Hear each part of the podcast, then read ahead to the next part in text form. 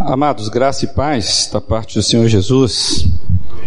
Eu desejo mesmo que você saia daqui entendendo um pouco mais sobre essa graça e sobre essa paz que a gente tanto fala ou falamos através dos nossos é, cumprimentos, abraços, que é comum entre nós aqui. Desejo mesmo que você saia daqui um pouco mais próximo desse entendimento na verdade, é um entendimento não da cabeça, mas um entendimento de alma. Porque a paz, ela a mente conjectura sobre a paz, mas quem percebe a paz, quem precisa da presença da paz é a alma, né? Onde pulsa ali o nosso coração. Então desejo mesmo que você saia daqui com essa medida que só o Espírito Santo do Senhor pode dar. Por que eu estou dizendo isso? Porque hoje eu pretendo falar sobre esta paz que vai além das tragédias da vida, ou que vem além das tragédias da vida. Nos últimos dias, nós vivemos dias difíceis. Vocês vão concordar comigo.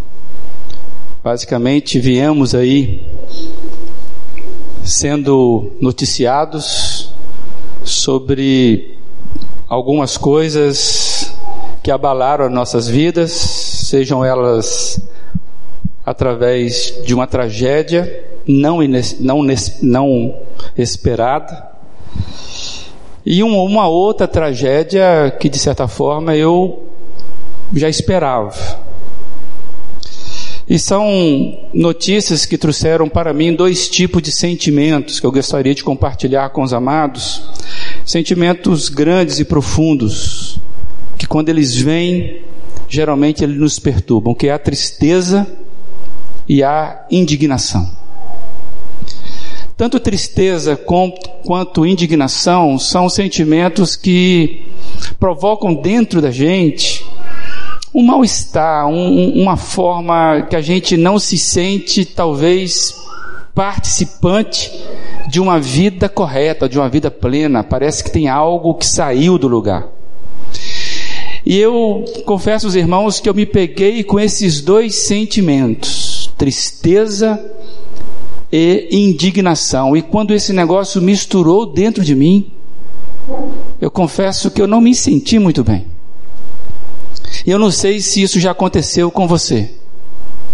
Quando duas coisas que te tiram né, a sua serenidade, você precisa voltar porque o seu dia a dia está aí. E não é fácil viver com isso. E quanto mais você vai ouvindo, mais a tristeza vai pegando a indignação e dando uma, uma interpretação, e a indignação pega a informação e traduz para tristeza, e é um negócio, um choque profundo dentro da alma da gente. A tristeza, a tristeza trouxe um lamento coletivo que nós viemos vivenciando exatamente nessa semana, por causa das perdas de vida, daquela tragédia que alcançou o Brasil até fora do Brasil. E a indignação tem trazido uma espécie de ira desiludida por causa do que nós vimos as nossas autoridades políticas, principalmente, e parte do judiciário, como eles vêm tratando as coisas que nós depositando às mãos deles. Isso nos trouxe muita indignação, inclusive levou muita gente às ruas hoje no Brasil inteiro. O que leva as pessoas às ruas, senão a indignação? A semana iniciou com a tragédia da queda do voo lá dos na Colômbia que levava aí o time da Chapecoense. Isso abalou não o mundo do futebol, mas abalou praticamente muita gente, nos atingiu. É, 71 mortos por alguma questão de milagres, seis sobreviveram, entre eles quatro brasileiros, que a maioria eram brasileiros, muita dor e lamento por causa disso. A perplexidade tomou conta do país, correu o mundo e a gente viu algumas cenas. E até hoje. Ontem foi uma cena dura que a televisão insistiu em montar cenas em cima de cenas daquele velório coletivo. Na minha visão, além dessa tragédia, veio outra, essa já um pouco esperada por mim. É a Câmara dos Deputados acabando com o projeto contra a corrupção, aquele chamado das dez medidas, numa manobra na calada da noite, que é comum desse, dessa turma. E, e eles deturparam tudo aquilo que nós imaginávamos que poderia começar a mudar o Brasil nessa parte da corrupção e foi um projeto assinado por mais de 2 milhões de pessoas. Dentre elas, eu e muitos de vocês aqui assinaram isso, que nossa igreja também participou desse movimento. E quando você vê essas coisas, você fica um pouco irado, não é verdade? Indignado. Aí veio essas duas tragédias, que para mim é uma tragédia, porque é o destino da nação que está sendo colocado é, um tratamento terrível, insensível. É, eu não posso dizer todas as palavras que estão dentro do meu coração, seus irmãos vão ficar completamente assustados comigo. Então eu estou segurando, anotei aqui para eu não vir em outras coisas, né? E, então os irmãos estão entendendo que vocês também estão vivendo esse tipo de coisa. Amados, a gente tem falado aqui constantemente nesse nesse púlpito que Deus sempre está em movimento. Que Deus faz um movimento em favor do homem, aquele movimento redentivo, na semana passada, inclusive, falamos que o ministério de Jesus foi um vai e vem por causa das pessoas, Jesus sempre se movimentando em favor das pessoas. E quando você percebe uma semana como essa que nós vivemos, você pode perguntar por que Deus não se movimentou então? Talvez seja a pergunta que muitos têm é porque Deus não impede ou não impediu a tragédia. Eu conversei com algumas pessoas que você percebia nelas, ainda mais sabendo da minha postura, você percebia nelas quase que essa indagação: por que Deus permitiu que isso acontecesse? Muitos questionam Deus em ocasiões como esta, de catástrofes, de perdas, de sofrimentos profundos. E eu lembrei aqui que é a pergunta que acompanha o livro do C.S. Lewis, o livro chamado O Problema do Sofrimento, e ele coloca um subtítulo que é o seguinte: Se Deus é bom e todo-poderoso, por que permite que a sua criatura sofra? Se Deus é bom e todo-poderoso, por que, que Ele permite o sofrimento dos seres humanos, que são as suas criaturas? Se você quer saber mais, adquira o livro nas livrarias, nas melhores casas aí, e você vai ter uma boa leitura desse excelente eh, escritor. Eu não vou discorrer sobre o livro, eu só estou lembrando aqui, eu quero só adoçar a boca dos amados de correr atrás disso. Se eu, se eu não me engano, eu tenho esse livro em meio magnético. Se eu tiver, o Bruno vai me cobrar, eu disponibilizo para o Bruno, e vocês cobrem do Bruno. Não me peçam, por favor que eu não vou ter que ficar passando é, é, pendrive para todo mundo, né? Mas corre atrás, vai ser interessante sobre isso. E eu fiquei pensando comigo a partir disso tudo, que nesta semana também que trouxe essas tragédias é a mesma que semana chamada semana que iniciou o calendário da semana do Advento. A semana do advento, ela é, é uma data que muitas igrejas comemoram para falar do advento de Cristo.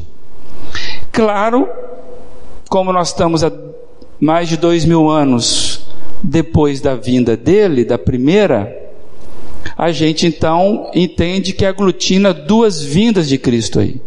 é uma preparação para o Natal que fala da primeira vinda de Cristo. E a primeira vez Cristo veio para tirar o pecado do mundo, não é isso? Cristo veio para tirar, eis aí o Cordeiro de Deus que tira o pecado do mundo, diz João Batista quando vê Jesus ali à margem do Jordão para ser batizado. Mas também fala da segunda vinda, quando vai vir a consumação plena da implantação do reino de Deus. Você acredita que Deus está preparando o reino dele para ser implantado de forma completa?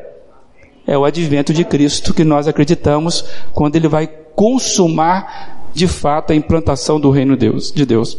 E parece que, olhando isso, a expectativa da vinda, do advento mais esperado da história, para mim ficou que a intervenção divina é que alimenta as nossas esperanças. Por isso que a Bíblia termina dizendo: Maranata, vem Senhor Jesus. Porque se o Senhor não vier, o que posso dizer, o que posso fazer, eu só tenho para onde ir quando eu percebo o Senhor chegando na minha vida.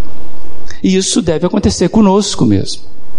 A presença do Senhor na nossa vida é que vai fazer toda a diferença quando a tragédia bate à nossa porta. Porque para onde você vai correr se você já está na sua casa? Então o Senhor Jesus tem que vir mesmo. E eu gostei de pensar que é a semana do advento. Gostei. A gente não comemora isso aqui, mas eu gostei de pensar nisso porque eu pensei no Salmo 23. É quando eu estou no vale profundo, vale da morte, sentimento onde eu não tenho onde ir, é que eu vou sentir o advento. A tua vara e teu cajado me consolam.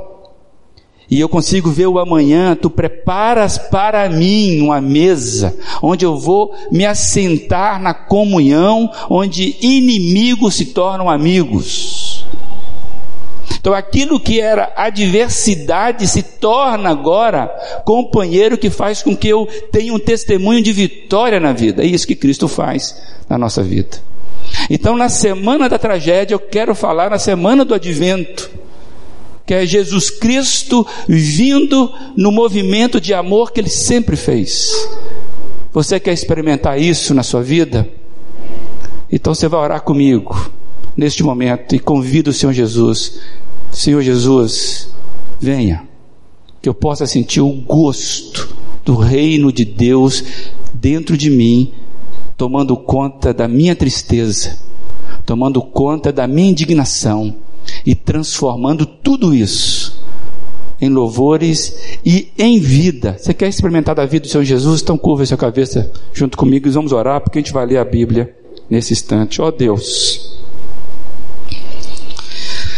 Louvado seja o nome de Jesus Cristo, porque podemos chegar a Ti, ó Pai, neste nome, embalado por este nome. E nós agora, ó Pai, entregamos todo o nosso sentimento que nós não sabemos lidar com eles.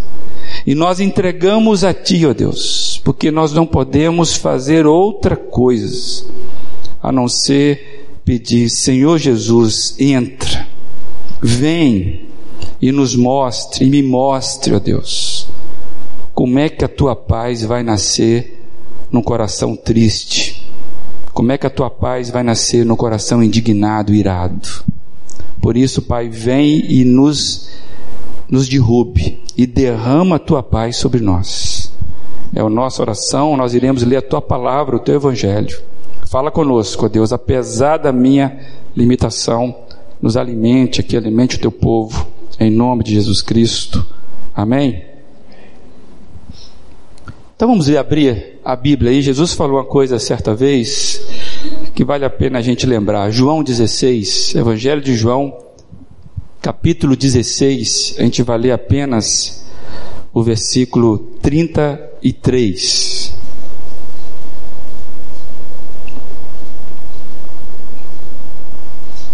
Assim se expressa a palavra do Senhor conforme João 16, no versículo 33. E lhes disse essas coisas para que em mim vocês tenham paz. Neste, neste mundo vocês terão aflições, contudo, tenham ânimo. Eu venci o mundo. Eu li na NVI, eu queria ler agora na, na, na linguagem de hoje. Eu digo isso para que, por estarem unidos comigo, vocês tenham paz. No mundo vocês vão sofrer, mas tenham coragem. Eu venci o mundo. Uma coisa que Jesus sempre sinalizou para os seus discípulos é que o sofrimento atinge a vida. O sofrimento faz parte da vida, inclusive dos seus seguidores. E é bom lembrar que o profeta Isaías vai chamar o Messias esperado, e ele faz isso 600 anos antes, dizendo que o Messias vai ser chamado de homens de dores. Aquele que tem a sua marca o sofrimento. Então Jesus nunca deixou de deixar muito claro isso para nós, que o sofrimento atinge a vida. E eu não sei, mas a impressão que eu tenho é que a fragilidade das nossas vidas, vai dizer que qualquer um de nós não está isento por passar por sofrimento. Atire a primeira pedra aquele que não sofreu. Todos nós sofremos e nenhum de nós espera o sofrimento. Então, geralmente, o sofrimento ele, ele é inesperado mas ele vem. Mesmo assim, apesar de Jesus ser claro, as profecias estarem claras, que existem momentos de dor, quando vem momentos de tragédias como essa que nós vivemos recentemente, estamos ainda vivendo, fica a indagação que como isso pode acontecer? A gente esquece que sofrimento a gente acaba esquecendo isso. Que sofrimento não tem nada a ver com merecimento. Do tipo assim, ah, se eu sou de Deus, então é claro que agora eu sou protegido por uma espécie de escudo, e eu agora, como eu cumpro as leis divinas, se você pensa assim, eu agora tenho crédito e eu não mereço sofrer. Ou porque eu tenho a capacidade de entender que Deus é soberano, eu oro para Ele, então é claro que eu não mereço o sofrimento. A gente ouviu recentemente, eu já disse aqui também, que nós vivemos a época que ser feliz virou direito, né? É você diz, eu tenho o direito de ser feliz. E quem é que deu esse direito para você e para mim? Quem é que falou que você tem o direito de ser feliz? É que nós criamos esse mecanismo de merecimento e sofrer parece que a vida deu algo, deu algo errado. E hoje nós temos vivido então a negação do sofrimento. Como se a dor, a tormenta, é, o luto, a morte de alguém, um acidente, fosse algo errado. É como se isso não pudesse acontecer. Justamente agora, como que vai acontecer? Agora, não pode acontecer isso agora. Ele é tão jovem, ele tinha uma, uma carreira promissora no, no time dele, era um time inteiro, como pode acontecer isso? E temos ouvido muita coisa dentro das igrejas por aí. E fora das igrejas, né? Porque a maioria que você ouve está na televisão, tenho certeza. E uma espécie de teologia que eu não concordo, eu já vou dizendo claramente isso. Você canta algumas músicas, as pessoas estão apelando para você a um tipo de teologia que o crente vive de vitória em vitória. Então parece que isso chega para você de uma coisa assim que você não vai ter derrota nunca. Que o outro que vai ter que levar desaforo para casa, você não, você é sempre vitorioso. Que o outro que vai errar no troco, você vai ter ser beneficiado inclusive com um troco mais robusto. A Bíblia não nos fala que nós viveremos de vitória em vitória. A Bíblia fala que nós somos chamados para viver de fé em fé. É diferente. Porque a fé é o que você vai precisar. É onde eu quero conversar hoje. A fé é o início, é o que vai você precisar quando o céu desaba. E João 1 João, capítulo 5, versículo 4 e 5, João vai dizer que, vai deixar isso muito claro, diz que a vitória que vence o mundo é a nossa fé. Fé em quem? Em Jesus Cristo. Lê lá, é o que está escrito lá. Não é a fé pela fé, é a fé numa pessoa, Jesus Cristo. A vitória que vence o mundo é a nossa fé. O crente Cada pessoa é chamada para viver de fé em fé. Por isso que eu tenho insistido aqui. Nós somos daqueles que creem e não daqueles que não creem. Essa é a comunidade. A comunidade feita por Jesus para os que creem de fé em fé. Eu confesso a você que é difícil viver de fé em fé. Porque se você vive de fé em fé, é sinal que você sempre vai transitar em algo que você não controla. Você tem que ver com a fé. E nós não gostamos disso. A gente vive de fé, controle, fé, controle, controle, controle, fé, volta para o controle. A gente vive assim. Porque nós estamos adestrados, acostumados a isso. Eu, eu já tenho a agenda da semana, que eu faço de segunda a segunda, e eu então tenho minha vida controlada. Aí vem uma tragédia, invade a minha, a minha agenda, aí eu vou culpar Deus, né? Bagunçou a minha agenda. E eu gosto de viver não de fé em fé, Deus. Eu gosto de viver de fé, controle, controle, controle, controle, fé, controle, né? Rapidinho, né? E por isso que eu preciso só do domingo à noite.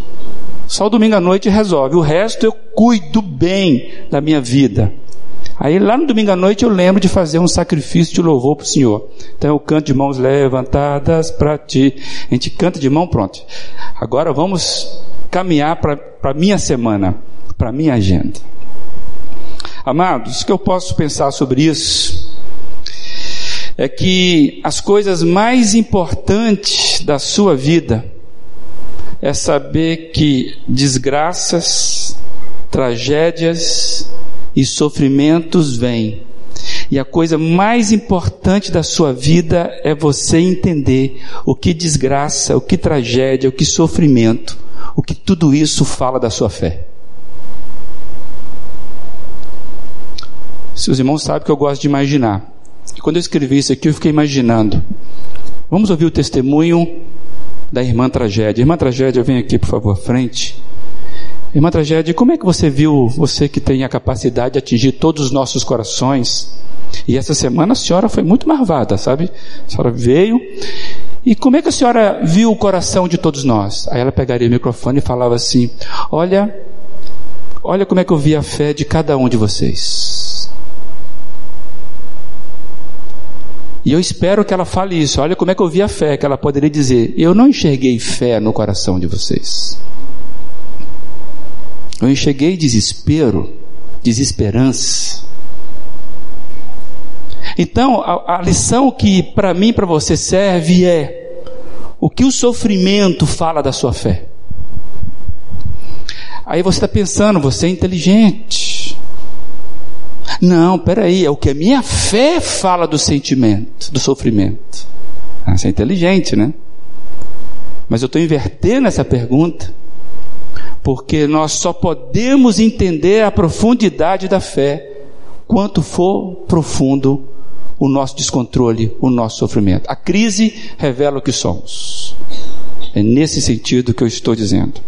E aí eu quero trabalhar algumas coisas que pode acontecer comigo e com você, e você pode pensar que só acontece com quem não conhece Jesus.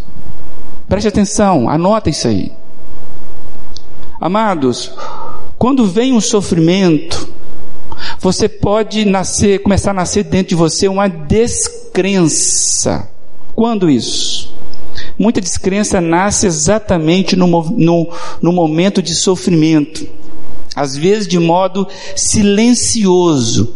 Ele vai ali, a descrença vai instalando ali no cantinho da alma. É a pergunta do C.S. Lewis. Espera aí, eu sirvo um Deus todo-poderoso. Por que, que eu estou sofrendo? Por que, que ele não impediu? É uma indagação racional, correta, mas que pode trazer uma descrença no cantinho da alma de que talvez Deus não está sabendo lidar muito bem com as coisas do universo, inclusive com a coisa mais importante do universo que sou eu.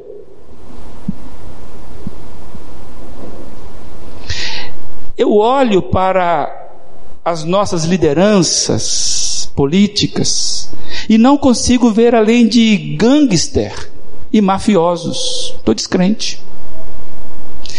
Eu olho para o sofrimento profundo e não, consegue, não consigo imaginar como isso pode redundar em algum proveito.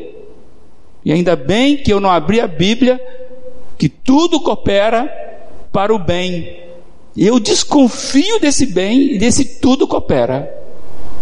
Vocês conhecem o texto? Tudo coopera para o bem de quem? Como que o sofrimento vai cooperar? Parece que a gente quer apenas negar, eu nego, nego, e a negação começa a embalar as emoções. Isso é descrença. E às vezes vai de uma forma assim muito imperceptível. É por isso que nossas orações é ensinar para Deus como é que Deus deve agir. Eu já falei isso para os irmãos, né? às vezes a gente tem que inverter as orações. E o que acontece quando o coração começa a ficar descrente? Isso vai alimentando não a esperança, mas a desesperança. Diz que a esperança é a última que morre. E ela começa a morrer quando o coração fica descrente, a descrença se instala e tem muito crente descrente. A credibilidade enfraquecida acaba gerando um estado de fatalismo muito grande. A visão fica presa à circunstância de tal maneira que a esperança simplesmente não resiste. E a desesperança é a irmã gêmea da descrença. Eu olho para a situação e não encontro saída. Não conto com a possibilidade de uma saída de emergência. A fatalidade é a pauta. Eu estou desesperançado. Ah, é isso mesmo. Eu sabia. De onde que não se espera que venha nada, que não vai vir nada mesmo. Sabe que o fundo do poço tem subsolo? É, é assim mesmo. Desesperança. A circunstância me abraçou e eu não consigo imaginar, nem com a boa imaginação, de que tudo isso pode simplesmente estar na esquina da mudança de Deus. Eu não vejo, estou preso. Aí você sabe o que, com o que, você está lidando com a sua descrença e com as suas desesperanças. E aí eu fiquei pensando, a, a descrença vem começa a alimentar a desesperança, mas eu canto louvor, eu ouço uma oração, eu leio a Bíblia, mas ao mesmo tempo eu sou fatalista com a vida, eu estou, eu estou ficando assim, um pouco impaciente, porque a esperança está acabando, não acredito mais nos homens. Ah, pastor, mas isso é bíblico. Ai do homem que confia no homem. Não é isso que o texto está dizendo. O primeiro homem que você deve desconfiar é você mesmo. É o primeiro, não é o outro, é você. Ai do homem que confia nele mesmo. Essa que é a ideia do texto. A gente acha que é o outro, né? É, tá vendo? Emprestou dinheiro, o cara não te pagou, a Bíblia fala, ai do homem que confia no homem. Não, rapaz, é você. Ô. Ai de você que confia em você, só trocar isso. Ai do Eduardo que confia no Eduardo. Ai do Manel que confia no Manel. Ai da Antonieta que confia na Antonieta. É esse é o sentido. E aí a desesperança ela vai trazendo, eu chamei de aqui de tríade, para não chamar de trindade. Eu chamei de de coisas que vão pautar a nossa vida sem a gente perceber. É a ira, a apatia e o desprezo. E eu fiquei pensando aqui, o que resulta quando a gente desacredita é que a gente não tem como ver resultado, sentido nenhum de uma tragédia. Tragédia é tragédia. Eu não consigo visualizar que dá para garimpar alguma virtude do sofrimento. Isso tudo vai gerando em nós, é como se fosse uma graduação. Dentro da gente começa pela ira, passa pela apatia, dribla ali e costuma chegar ao desprezo. E eu quero trabalhar rapidamente isso. A ira é aquela disposição raivosa que não constrói nada. Por isso que a Bíblia fala: não durma com a sua ira, porque ela não vai construir nada, ela só vai destruir. A ideia de você tratar a ira imediatamente, porque ela não tem a capacidade de construir vida, ela destrói vida. Por isso que irai-vos e não pequeis, porque a capacidade de construção da ira em seguida é pecado. Você não vai, não vai conseguir mais perdoar. O abraço vai ficar mais difícil. É isso. Então, o resultado de uma descrença que vai alimentando a desesperança é essa ira, essa raiva, esse sentimento indignado que não constrói nada. Aí o cara vai pinchar, o cara vai, né? Essas reações, são essas reações. A apatia.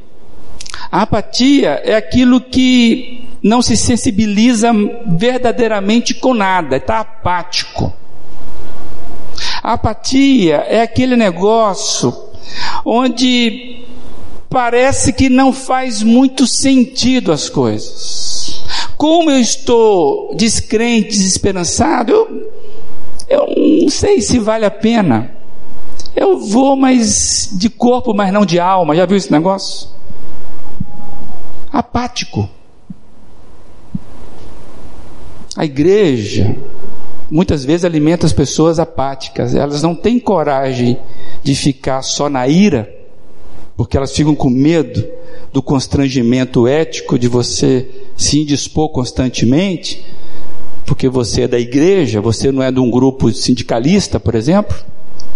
Aí você vai para a apatia. Eu tô, mas não tô, tô nem aí, mas tô. Apatia. Esse é o vírusinho que mais pega a gente, que se diz cristão. Mas eu quero avançar um pouquinho, que é um pior ainda, que é o desprezo. Lembra que eu falei da tríade? Ira, apatia e desprezo, que é resultado de um coração descrente que vai perdendo a esperança, começa a garimpar na desesperança. O desprezo é por não conseguir se sensibilizar mais. Resolve trabalhar com a possibilidade da não existência. Não existe, é desprezível. Nem, nem conta com outra possibilidade. Nada se torna muito profundo e a coisa fica sem sabor. Eu tenho lido algumas coisas e ouvido pessoas que nos ensinam E quando você vai na prática, você percebe que há um equívoco e algumas comparações, alguns paradoxos humanos. Por exemplo, o que se opõe à fé para muitos é a razão, e não é a razão. O que se opõe à fé não é a razão, é o medo. O que se opõe à razão é a insanidade. Tem muita gente que acha que o que se opõe ao amor é o ódio. Não. O que se opõe ao amor é o desprezo. É eu achar que você, ou demonstrar para você que você não existe para mim. Eu desprezo você. Esse sentimento de desprezo da não existência é a capacidade que nós temos em viver guiados pela descrença, pela desesperança. E quando isso acontece, meus amados, é complicado. O desprezo é aquele sentimento anticriação. Para mim, você não deveria nem existir é aquela ignorância, eu ignoro você, mas não é ignoro, mas é um desprezo. Isso é perigoso. Tem crente que acha que para resolver a questão dele de mau relacionamento com algum irmão é o desprezo. Cuidado. Cuidado. Desprezo não tem a capacidade de construir nada. É por isso que muitas pessoas não percebem no que vão se tornando Aí eu acabo me tornando extremamente crítico, satírico, azedo. Viu, gente, azeda? Azedo. Não consigo me alegrar muito, não consigo me envolver muito, me mantenho na zona do controle.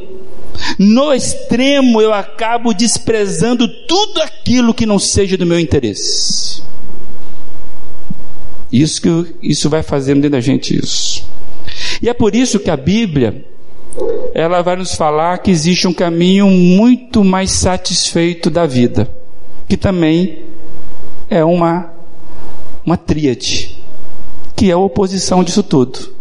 Tem gente que, se, que acaba caminhando na descrença, na desesperança e no desprezo, né? ou seja, na, na, na raiva, na ira, na apatia. Minha Bíblia vai falar que é um, um, uma forma de viver satisfeito com a vida, que é fé, esperança e amor. Exatamente aquilo que é capaz de contribuir para que a sua vida comece a pulsar onde é impossível pulsar.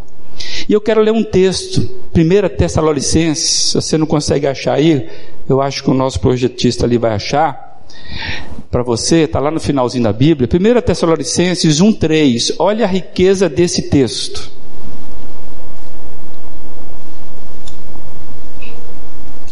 Lembramos continuamente diante do nosso Deus e Pai o que vocês têm demonstrado, o trabalho que resulta da fé, o esforço motivado pelo amor e a perseverança proveniente da esperança em nosso Senhor Jesus Cristo. Vamos ler isso juntos?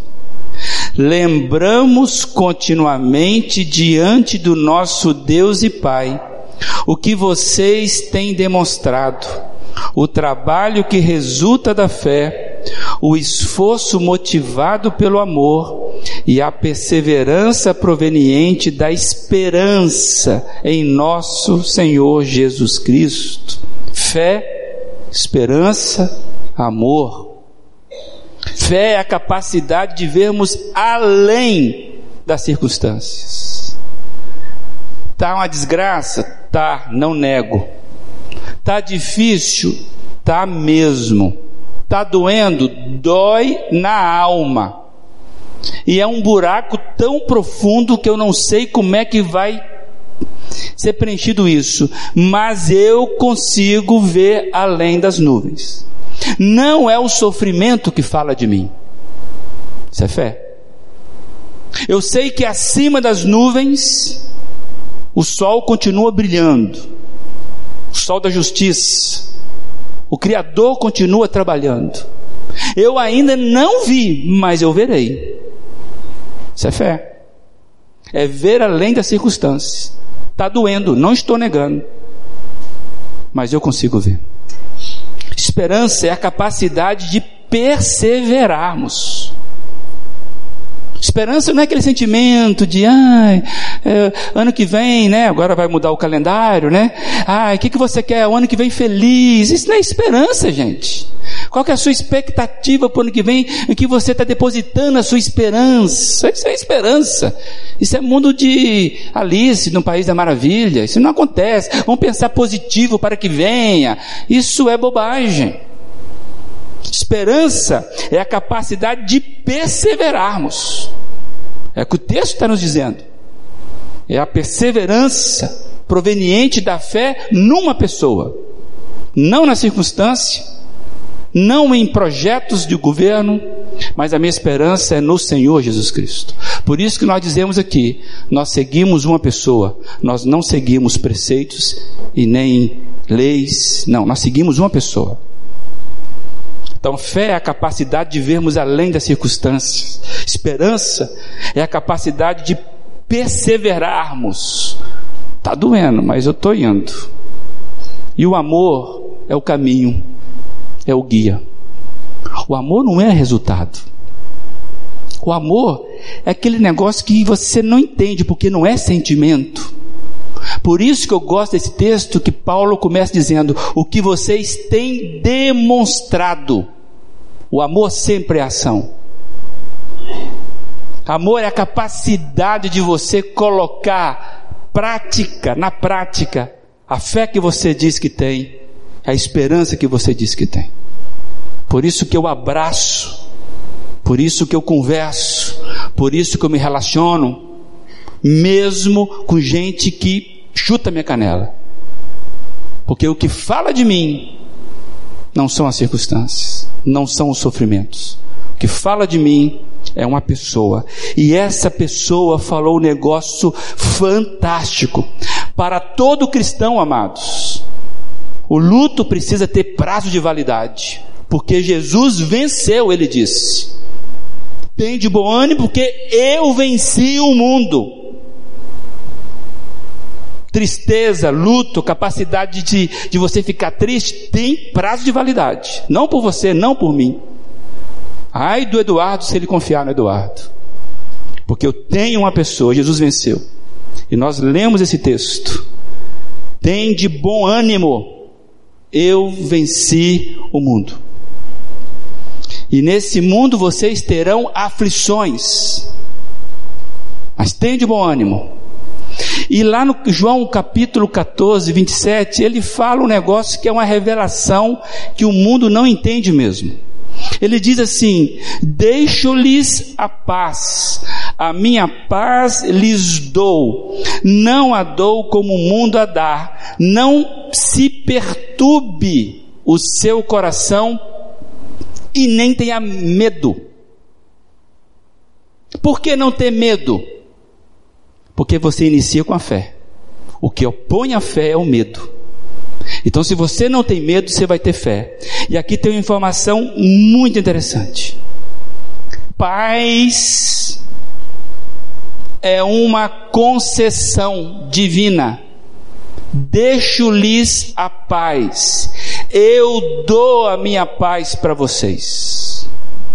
Ninguém é capaz de garimpar a paz em si mesmo.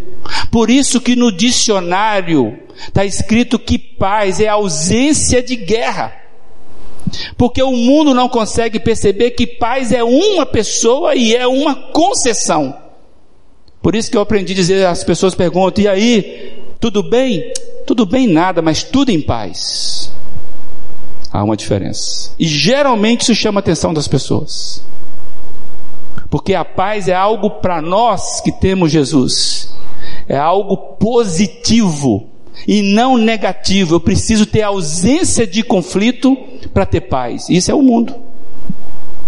Mas é o Evangelho fala de uma paz em meio a tormentos. E na verdade, só faz sentido ter paz em meio à guerra. E não na ausência de guerra. É no momento de dificuldade que você precisa ter paz, ué. Por isso que o mundo não entende. Tem de bom ânimo, eu venci o mundo e eu deixo uma paz que é uma concessão. Então, como é que você vai ver além das tragédias da vida? Encontrar essa paz. Desconfie da sua fé. Basta você começar a ler como é que você se comportou diante do sofrimento da sua vida. E cai de joelhos, Senhor Jesus, se eu perder minha fé, a minha esperança já vai ser natimorta. Senhor Jesus, eu quero ter uma fé perseverante, porque o Senhor nos deu a capacidade para isso. O Senhor venceu e o Senhor concedeu.